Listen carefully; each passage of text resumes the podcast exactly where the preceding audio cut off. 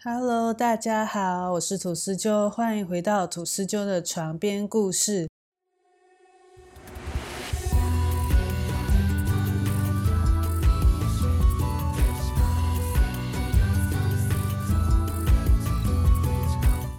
相信喜欢灵异系列的听众，应该大部分都有听过华伦夫妇。华伦夫妇被认为是美国最具代表性的超自然研究专家，两人经手的灵异事件据说超过一万起，其中最有名的莫过于安娜贝尔娃娃、阿米塔维尔鬼屋事件等。大马知名导演温子仁的《鬼屋惊凶实录》宇宙中的电影，都是根据华伦夫妇所调查的超自然案件改编而成。华伦夫妇的名字也多次在电影中出现，电影官方直接用了真名在电影中称呼他们，以表达对他们的敬意。我们今天就来聊聊关于华伦夫妇和两个他们所处理过的真实灵异事件。爱德华·华伦出生于一九二六年的九月七日，妻子罗琳出生于一九二七年的一月三十一日。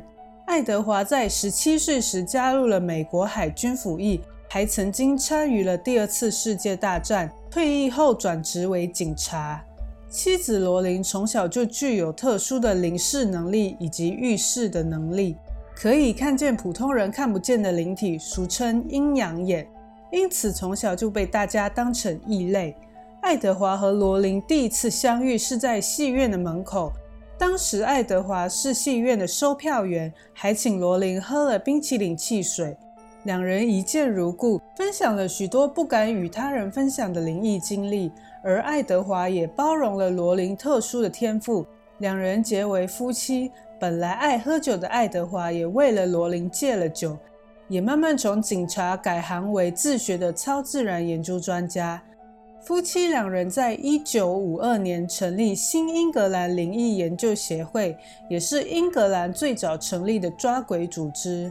夫妻两人奔走于世界各地，但在他们处理案件的过程中，常常有人质疑他们是神棍，他们却依然不放弃，努力去做他们认为对的事。为避免恶灵有机会再危害人间，华伦夫妇建造灵异博物馆，将案件中相关的灵异物体在驱魔仪式结束后带回去收藏。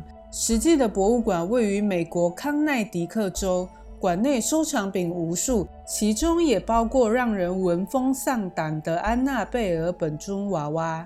罗琳曾在2013年的纪录片中表示。馆中最令人毛骨悚然的，依旧是电影《丽婴仔》中的安娜贝尔玩偶。她曾经做过太多伤害人的坏事，到现在她还是绝对不会正视他一眼。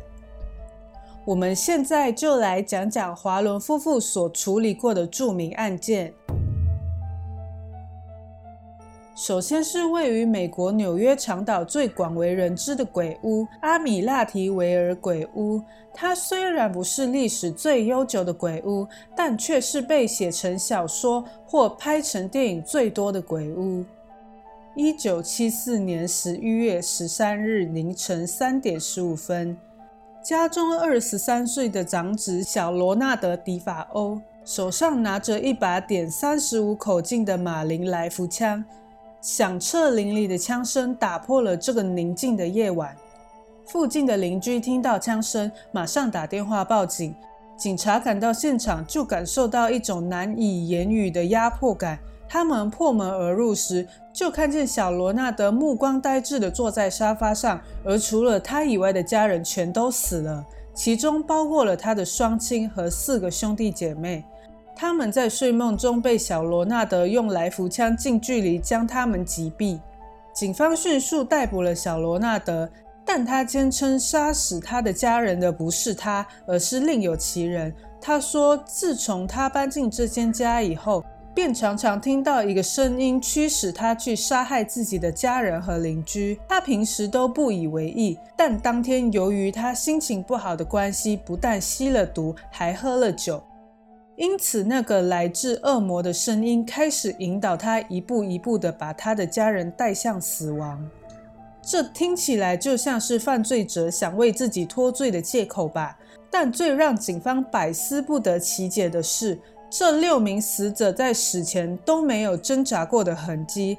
而马零点三十五口径的来福枪通常是用来打猎的猎枪，枪声极大，击发后还需要重新上膛。用这种武器一枪一枪的杀掉全家人，不但速度慢，其他人也不可能不被枪声吵醒。难道真的如小罗纳德所说，是恶魔驱使了他，还让他的家人陷入沉睡吗？最后，小罗纳德被判杀人罪名成立，入狱。相隔十三年后的一九七五年十二月十八日。乔治·鲁兹和凯西·鲁兹夫妻以八万美金的超低廉价格买下了海洋大道一百一十二号，带着自己的四个小孩一起搬了进去。因为早已听闻这间房子的许多传说与灭门惨案，在入住的当天，女主人凯西便请了神父对这间房子进行了净化和祈福。当神父走到二楼小罗纳德之前住过的房间时，突然感到全身一阵鸡皮疙瘩，并在耳朵听到有人要他滚出这个房间。于是神父再三告知鲁兹，不管怎样，二楼的房间那间房都不要让人居住，最好永远都不要使用。而神父离开后，也感到身体极为不适，手掌出现了水泡溃烂的状况。住进去没多久，乳汁总会在半夜莫名其妙醒过来，也就是在小罗纳德杀死全家人的时间，半夜三点十五分，也总是散发着一股恶臭。墙壁和钥匙孔还会流出诡异的绿色粘液，车库的门也总是无缘无故自行开关，十字架会被倒转，缝纫房冒出许多苍蝇等等。每天早上醒来，他们的身体总会出现许多大大小小的伤痕。他们觉得，自从住进了这间房子以后，就发生了太多奇怪的事。于是，经过了二十八天，他们匆忙地搬离这栋房子。这栋房子是一九二四年，据闻十七世纪此地曾有一个热衷于黑魔法、名叫约翰的人居住。而约翰一直到死亡都致力于撒旦崇拜的仪式。更有传闻，早在移民时期之前，这一处便是当地土著的神圣领域。当地人相信这是一处死亡与生命交接的圣域。华伦夫妇当时参与调查了此案。在一九七六年三月六日晚上，华伦夫妇带着记者以他的灵异研究团队到了这栋房子调查。当天进入这栋房子里的人，只有感觉到一股难以言语的压迫感，并无其他异状发生。直到一张照片公诸于世，才让整个事件更诡异。他们在楼梯间拍到了一个当时并不存在的小男孩，诡异地盯着摄影机看，而许多人都认为他像极了小罗纳德九岁的弟弟，而至今仍然无法解开这个谜团。一九七七年，小说家杰安森把鲁兹家在阿米提维尔凶宅所发生的故事写成小说《阿米提维尔恐怖故事：真实事件》。在一九七五年和二零零五年两度改编成电影，这个事件也在二零一六年上映的《丽英仔二》中提到，成为电影的开头。接下来这个就是最有名的安娜贝尔事件。温子仁导演在二零一三年上映的《丽婴宅》大受好评，片头出现的安娜贝尔娃娃更是让人印象深刻。隔年就推出了安娜贝尔前身的独立电影。安娜贝尔的真实故事发生于一九七零年，美国康奈迪克州的一名就读护理系的学生唐娜收到了妈妈送给她的生日礼物——一个很可爱的布娃娃。当时的唐娜与好朋友安琪住在一起，一开始并没有什么不寻常的事情发生，但后来他们渐渐发现，这个娃娃似乎会动。起初只是他们放学回到房间，会发现本来平放在床上的娃娃双脚是交叉翘着的，或者是手会轻微摆动。但是，一开始的时候，他们并没有特别的在意，毕竟谁会想到娃娃会动呢？唐娜有一个名叫卢的好朋友，卢到唐娜家做客的时候，就觉得这个娃娃很奇怪，感觉很不干净，而且有一种邪恶的感觉，就让他们把娃娃扔掉。但身为大学生的唐娜却不相信这种怪力乱神。一直到后来，诡异的事情越来越多，娃娃会从唐娜的房间移动到安琪的房门外。家里还出现了许多写着字的羊皮纸，但他们家根本就没有羊皮纸。那这些纸是从哪里来的呢？一直到有一天，唐娜发现娃娃的手上有血迹，而且血好像是从娃娃身体里渗出来的。唐娜和安琪不敢再忽视这些奇怪的现象，赶紧找了灵媒帮忙。灵媒告诉他们，在这栋公寓新建之前，一个名叫安娜贝尔的七岁小女孩的尸体在工地处被发现。娃娃被唐娜带进来以后，安娜贝尔的灵魂就寄宿在娃娃的体内。安娜贝尔还让灵媒转达唐娜和安琪，她并没有恶意，只是想跟他们生活在一起。唐娜和安琪听了安娜贝尔的故事后，觉得这个小女孩很可怜，于是试着努力去接纳这个娃娃。但他们的好朋友卢却始终觉得安娜贝尔不怀好意，坚持想要把安娜贝尔丢掉。不久之后，卢开始梦到自己全身无法动弹，安娜贝尔慢慢爬上他的床，并紧紧地掐住他的脖子。当他惊醒的时候，就会感觉到强烈的窒息感。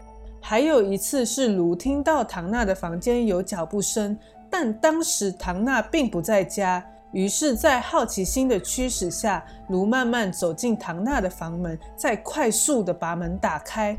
但房间里空无一人，只有安娜贝尔的娃娃静静的坐在椅子上。当他走进安娜贝尔，突然感觉胸口一阵刺痛，解开衬衫，竟发现胸口出现了抓痕。如坚信是安娜贝尔干的，并告诉唐娜和安琪。两人听了以后觉得非常害怕，于是求助于教会的神父，而神父没有答应，表示自己能力不足，向他们推荐了华伦夫妇。华伦夫妇看了娃娃以后，确定他身上附有一个极为凶残的恶灵，不能让他再留在唐娜身边。华伦夫妇决定把安娜贝尔带回去，保存在灵异博物馆中。回去的途中，安娜贝尔觉得非常不甘心，一直想要影响车子，让车子无故刹车，方向盘失灵，车子也不断的熄火。他们在娃娃身上泼了圣水，才顺利的把它带回去。回去以后，娃娃多次在半空中浮起来，还在房子里到处移动。有一天，一名牧师前来博物馆拜访华伦夫妇。他看见椅子上的安娜贝尔，就抓起来说：“安娜贝尔，你只是个娃娃，无法伤害任何人。”说完，就把娃娃扔到一边。他根本就不相信一个娃娃可以伤害到人。华伦夫妇来不及阻止，却很担心安娜贝尔会伤害这名牧师。于是叮咛他回到家以后要打电话来报平安。后来这名牧师开车回家，走到十字路口时，刹车突然失灵，发生了车祸，导致半身不遂。华伦夫妇意识到安娜贝尔的可怕，就将安娜贝尔装在玻璃柜中封印起来，不让她继续害人，却依然阻止不了安娜贝尔。